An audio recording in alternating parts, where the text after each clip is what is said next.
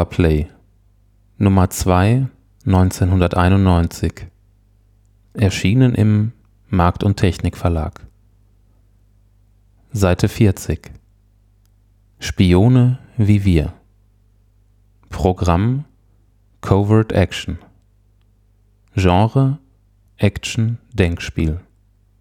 Hersteller Microprose.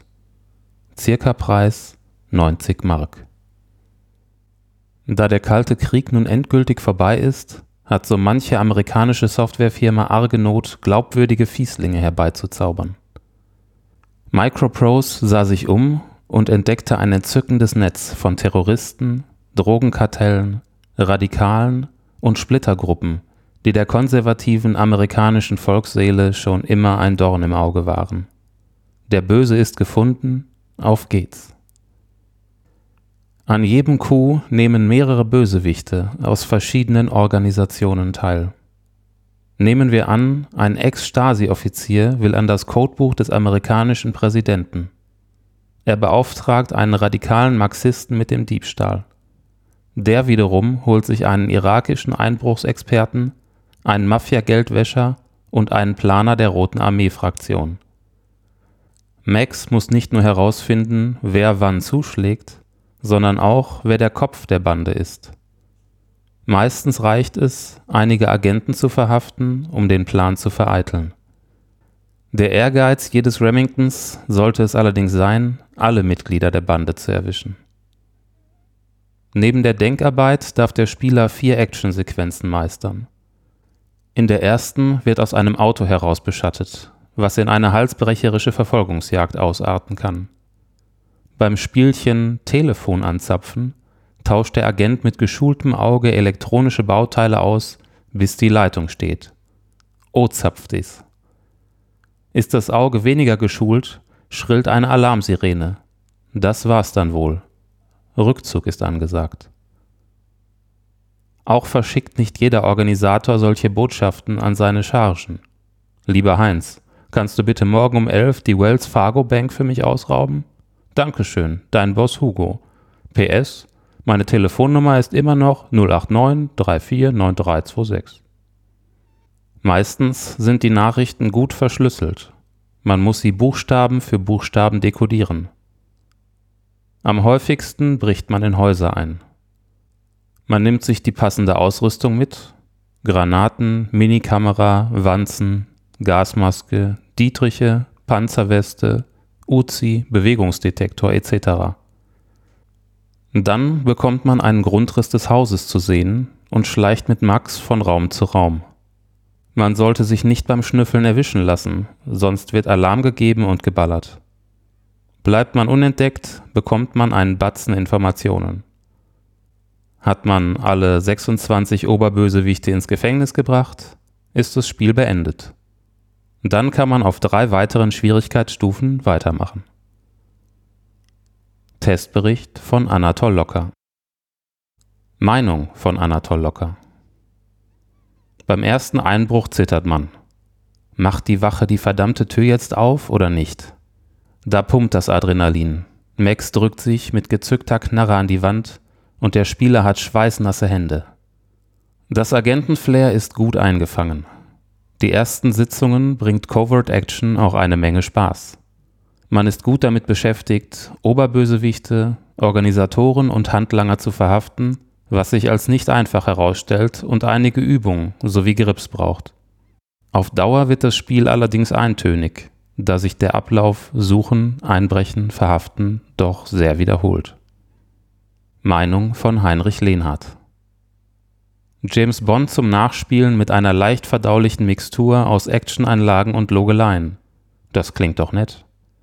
Aufmachung und Spielspaß wirken zunächst famos, aber im Vergleich zum Monsterhit Railroad Tycoon geht Sid Meier's neuem Spiel auf halber Strecke etwas der Dampf aus.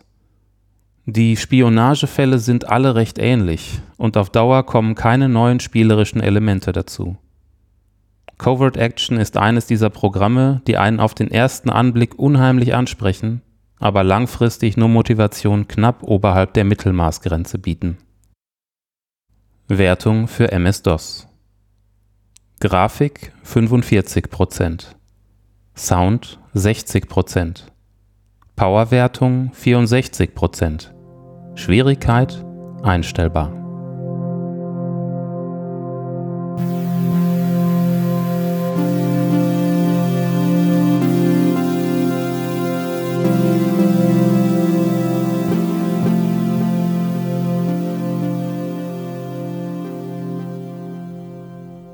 ASM Nummer 4 1988 Erschienen im Tronic Verlag.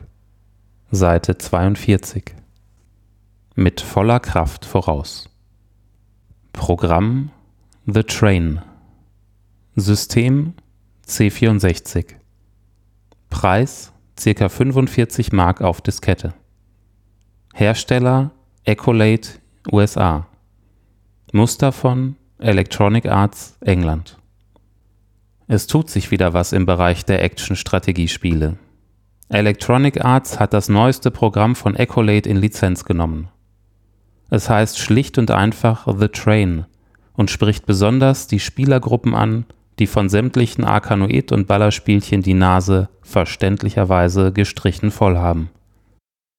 Schon allein die Hintergrundstory ist gut wir schreiben den Monat August anno 1944. Endlich mal ein Spiel, das nicht in der Zukunft stattfindet.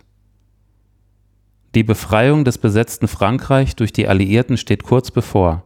Die gesamte Herrschaft der deutschen Wehrmacht über Europa fällt langsam zusammen. Überall werden Truppen abgezogen und, wo es nur geht, wertvolle Kunstgegenstände mitgenommen.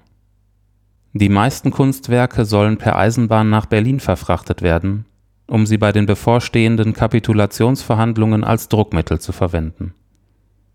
Sie und andere Mitglieder der französischen Widerstandsbewegung haben den Auftrag, den schwer gepanzerten Zug im Bahnhof Metz in ihre Gewalt zu bringen. Haben sie diesen Überfall erfolgreich durchgeführt, muss der Zug in Richtung Westen gebracht werden, denn er führt eine kostbare Fracht mit sich. Monets, Gauguins, Renoirs, Picassos und Miros versuchen sie mit anderen Mitgliedern Kontakt zu knüpfen, um sie später zu treffen. Aber es kann eine sehr gefährliche Fahrt werden. Nicht nur die Signale und andere Gleiswarnanlagen können defekt sein. Sie müssen auch mit Angriffen aus der Luft rechnen. Aber in der Rolle des Pierre Lefeur sind sie nicht allein. Ihr verletzter Kumpel Leduc hilft ihnen. Er bringt ein bisschen Erfahrung als Heizer mit. Also diesmal eine gescheite Hintergrundstory. Nach dem Laden, was diesmal erfreulicherweise sehr schnell geht, ist die französische Nationalhymne zu hören. Mit dem Feuerknopf geht's weiter. Jetzt wird noch schnell die Highscore-Liste gezeigt und dann kann's losgehen. Auf der linken Seite ist die Lokomotive zu sehen, in der Mitte die Weiche und auf der rechten Seite der Bahnhof. Weiter unten steht der Spieler mit seinem Maschinengewehr und gibt Leduc Feuerschutz, damit er die Weiche umstellen kann. Da sich der gesamte Überfall nachts abspielt, um Mitternacht, ist natürlich auch der Bahnhof dunkel. Geht aber in einem der Fenster im Bahnhofsgebäude ein Licht an, so sollte man sofort darauf zielen und schießen, denn dahinter verbirgt sich nichts anderes als ein deutscher Soldat, der aber grafikmäßig nicht als solcher erkennbar ist. Trifft man nicht, so ist es ratsam, die Space-Taste kurz zu drücken. Dann nämlich versteckt sich der Spieler kurz, was allerdings wertvolle Zeit kostet. Hat Leduc die Weiche umgestellt, so befindet man sich im Führerstand der Lokomotive. Hier gibt es mehrere Aufgaben gleichzeitig zu bewältigen. Die Steuerung der Lok, das Umschalten auf die Kanonen und das Betrachten der Karten aber man kommt nach wenigen Versuchen doch ganz gut klar. Zunächst die Steuerung der Lok. Da gibt es den Geschwindigkeitsregler, den Ofen, die Bremse, Vor- und Rückwärtsgang, Dampfablass und die unentbehrliche Pfeife. Um vom Fleck zu kommen, muss man die Bremse lösen und den Geschwindigkeitsregler voll aufdrehen. Na bitte. Das Programm meldet sich mit Standby und der nächste Spielabschnitt wird nachgeladen. Und das, wie schon erwähnt, recht schnell. Das nächste Hindernis wird schon neun Kilometer vorher angekündigt. Eine feindliche Brücke. langsam die Geschwindigkeit drosseln und circa zwei Kilometer vorher in kurzen Intervallen bremsen. Bremst man aus einem zu hohen Tempo, können schwerwiegende Schäden auftreten. Dieses gilt auch bei einem Beschuss. Logo. Eine Brücke einzunehmen ist schon schwieriger, dürfte aber keine größeren Probleme bereiten. Aber die kommen noch früh genug. Und weiter geht's. Auf dem folgenden Streckenabschnitt sollte man schon mit Beschuss von oben rechnen. Also mit den Tasten 1 bis 4 den Aktionsort aussuchen. Interessant wird's, wenn man einen deutschen Bahnhof eingenommen hat, denn hier können einem die feindlichen Befehle in die Hände fallen. Auch telegrafieren kann man, um zum Beispiel Reparaturen am Zug ausführen zu lassen. Interessant geht's auch beim Weichenstellen zu. Mittels der Pfeife gibt man verschiedene Signale ab. Die Weichen werden dann dementsprechend umgestellt. Wirklich toll gemacht. Aber The Train besteht aus noch mehr Details. Öffnet man zum Beispiel die Brennertür der Lok, um Kohle nachzuschütten, so flackert das gesamte Führerhaus. Ist die Tür jedoch geschlossen, so flackert es nur an den Umrissen der Tür. Grafikmäßig ist das Spiel bei mir gut angekommen, aber die Strategie, welchen Bahnhof fahren wir nun an, welche Weiche soll umgestellt werden etc., steht im Vordergrund. Und es ist eine sehr interessante Mischung geworden. Die Sounds kommen leider nicht so gut davon. Außer der Titelmelodie und den FX-Geräuschen gibt es nichts zu hören, aber was erwartet man schon von einer Fahrt auf einer Dampflokomotive? The Train kann man jedem getrost empfehlen, der ein exzellentes Action-Strategieprogramm sucht. Gute Grafik und ein hoher Spielwert zeichnen dieses Programm aus. Meine Devise lautet: Schaufelt Kohle in den Brenner oder ihr schaufelt euch euer Grab. Testbericht von Stefan Swiergiel Wertung auf einer Skala von 0 bis 12. Grafik 9. Sound 7. Spielablauf 10. Motivation 10. Preis-Leistung 10. Ausgezeichnet als ASM-Hit.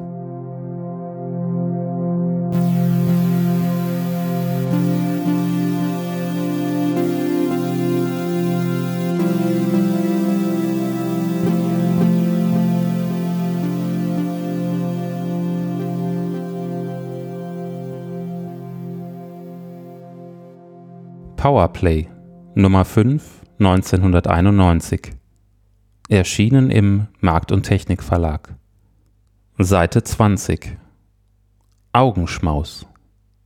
Programm Eye of the Beholder.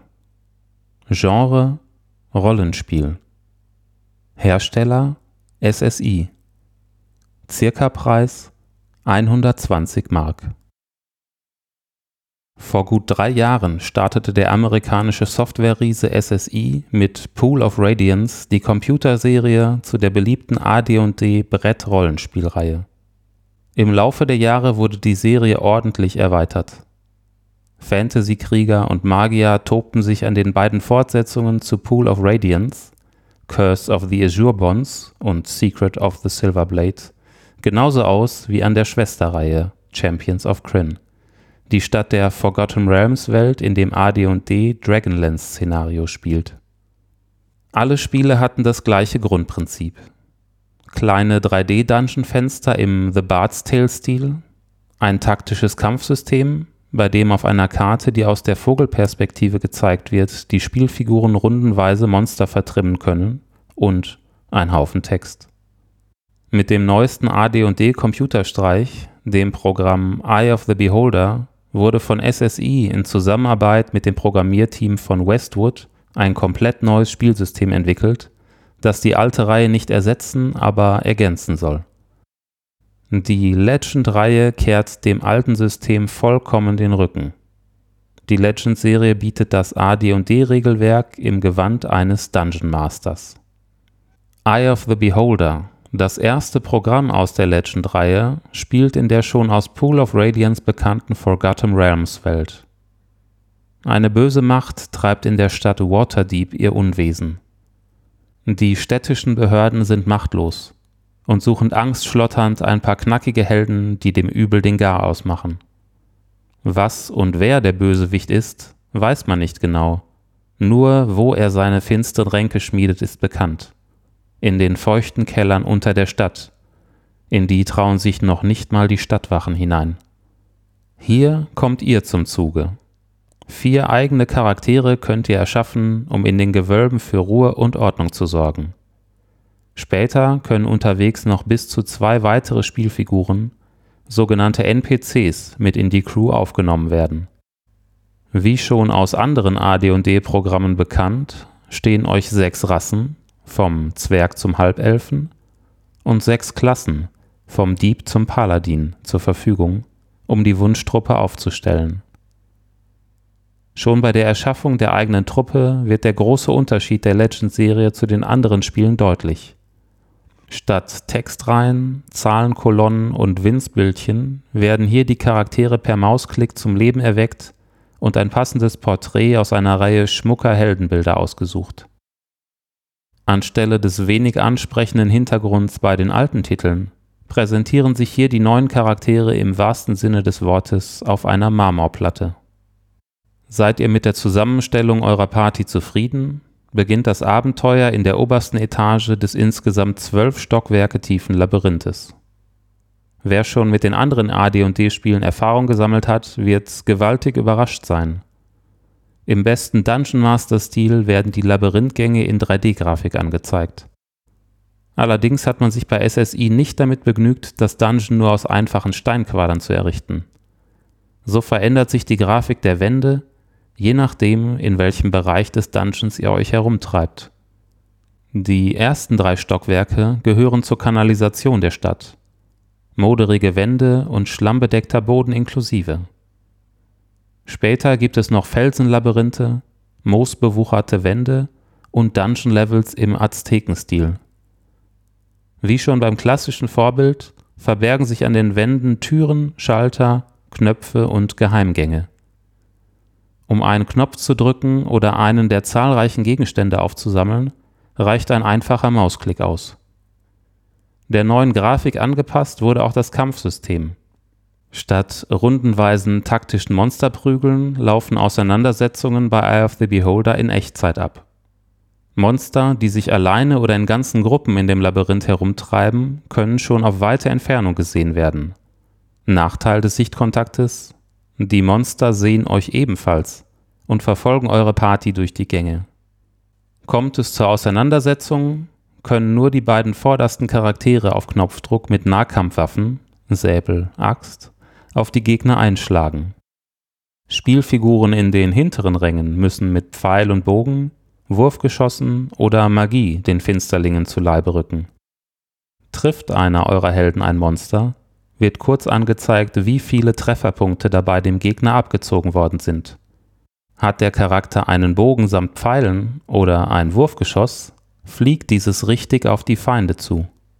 Nach dem Kampf können die so abgeschossenen Gegenstände wieder aufgesammelt werden. Ebenfalls grafisch sind Zaubersprüche zu sehen, die eure Magier auslösen. So schweben zum Beispiel Feuerbälle durch die Gänge und explodieren beim Aufprall. Das Magiesystem wurde aus den alten AD&D-Spielen übernommen. Ausnahme: Neue Zaubersprüche gibt's nicht automatisch nach einer Beförderung, sondern müssen erst auf Spruchrollen gefunden werden. Um einen Zauberspruch anwenden zu können, müssen Magier oder Priester den entsprechenden Spruch vorher lernen. Per Menü können die einzelnen Sprüche ausgewählt werden, die eure Magier benutzen sollen. Nun muss die Party ein paar Stündchen schlafen, erwünschter Nebeneffekt, Charaktere werden von Priestern geheilt, damit die Zauberer die magischen Formeln im Gedächtnis behalten. Ein Klick und der Spruch wird ausgelöst. Danach ist der Zauber futsch und muss wieder neu erlernt werden. Glücklicherweise müssen die einzelnen Formeln bei Eye of the Beholder nicht jedes Mal neu angegeben werden, sondern die zuletzt eingestellte Kombination wird automatisch bei der nächsten Rast gelernt. Neben der 3D-Ansicht des Labyrinthes befindet sich am rechten Bildrand für jeden Charakter ein kleines Porträt. Hier werden die Waffen angezeigt, die die Figur in den Händen hält sowie der aktuelle Gesundheitszustand. Ein Klick auf den Charakterkopf und ein Extrabild erscheint, in dem angezeigt wird, was die Figur alles mit sich herumschleppt.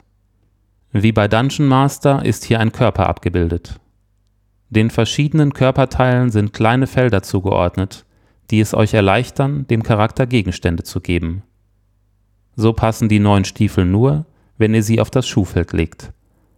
Um die Charaktere bei Laune und Kampfkraft zu halten, müsst ihr sie regelmäßig mit Nahrung versorgen. Mit leerem Bauch lassen sich die Monster schlecht verhauen. Unterwegs trefft ihr allerdings nicht nur auf Monster, sondern auch auf Gesinnungsgenossen, die sich eurer Party anschließen wollen, einen Auftrag anbieten oder Hinweise verteilen. Eye of the Beholder erscheint komplett in Deutsch, Handbuch und Bildschirmtexte, für PC und Amiga, 1 Megabyte. Die PC-Version benötigt mindestens 640 Kilobyte RAM und unterstützt CGA, EGA und VGA-Grafikkarten sowie Adlib und Soundblaster-Karten. Testbericht von Michael Hengst Meinung von Heinrich Lehnhardt Wem die bisherigen AD&D-Rollenspiele zu kompliziert waren, darf aufatmen. Eye of the Beholder ist ein Fantasy-Opus, bei dem auch Einsteiger ohne Probleme zurechtkommen. Von der einfachen Click-Me-Steuerung bis zur sorgfältigen deutschen Übersetzung aller Texte ist alles professionell durchgestylt. Auch die Puzzles sind mit etwas Logikgegrüble lösbar. Warum aber wurden die meisten Dungeon-Etagen derart verzwickt gestaltet? Da jegliche Art von Automapping fehlt, bleibt dem armen Spieler nichts weiter übrig, als mühsam Karten von Hand zu zeichnen oder sich oft zu verlaufen. Eine Delikatesse für sich sind die Grafiken, die für diesen Fauxpas halbwegs entschädigen. Die schön animierten Monster sind auf einem VGA-PC ein optischer Leckerbissen und sehen auch auf dem Amiga gut aus, da hier der 32-Farben-Modus genutzt wird. Gruselstimmung macht sich breit, da in jeder Ecke eine eindrucksvolle Riesenspinne oder anderes Getier lauern kann. Das Ausschauhalten nach neuen schaurig schönen Monstern bleibt dann auch der wesentliche Motivationsspender. Die Puzzles sind ganz nett, aber hoffnungslos bei Dungeon Master geklaut. Das Spielprinzip beschränkt sich ansonsten aufs Rumlaufen, Einsammeln und Zuhauen. Ein ansprechendes Programm, aber wegen dieser Schönheitsfehler nicht der erhoffte Oberknaller. Meinung von Michael Hengst Gut geklaut ist das Erste, was einem beim Anblick von Eye of the Beholder einfällt. Die Dungeon Master Macher von FTL dürften langsam ernsthafte Kopfschmerzen bekommen. So heftig hat sich noch niemand am Klassiker bedient. Allerdings macht sich nach anfänglicher Begeisterung über die tollen VGA und Amiga Grafiken sowie dem stimmungsvollen Sound leichte Ernüchterung bereit. So sind den Programmierern von Eye of the Beholder einige unschöne Schnitzer passiert, die das Fantasy-Vergnügen etwas trüben. So wurde es nicht nur versäumt, an kleinen Details zu feilen, ein Monster unter einer sich schließenden Tür trägt keinen Schaden davon. Ärgerlicher ist hier die Tatsache, dass Monster, die einmal von euch beseitigt worden sind, immer wieder neu auftauchen. Dies fällt besonders unangenehm auf, wenn die Party sich mit knapper Not durch Monsterscharen geprügelt hat nur um auf dem Rückweg den gleichen Viechern nochmal über den Weg zu laufen. Dass man außerdem im Gegensatz zu den alten AD&D-Titeln nur einen einsamen Spielstand speichern kann, nehme ich den Programmierern übel. Wer einen Reservespielstand braucht, muss das Programm verlassen und wild umherkopieren. Selbst die Story, sonst das Glanzstück bei AD&D-Titeln, ist wenig aufregend. Eye of the Beholder ist trotz dieser kleinen Ungereimtheiten ein tolles Rollenspiel, das sich vor allem dank der einfachen Bedienung für Einsteiger zum Reinschnuppern in das Genre eignet. Ausgesprochene Rollenspielexperten werden aber am niedrigen Schwierigkeitsgrad schwer zu schlucken haben und sollten sich lieber mit dem gehaltvollen Bane of the Cosmic Forge von Certec die Nächte vertreiben. Wertung für MS-DOS Grafik 82% Sound 74 Prozent, Powerwertung 79 Prozent, Schwierigkeit Mittel.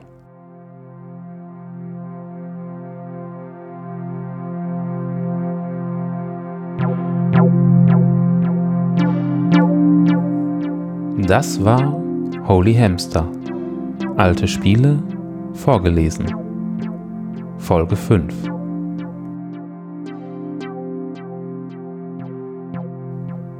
Vielen Dank fürs Zuhören. Wir freuen uns über Weiterempfehlungen, Spenden, Kommentare auf unserer Homepage holyhamster.de.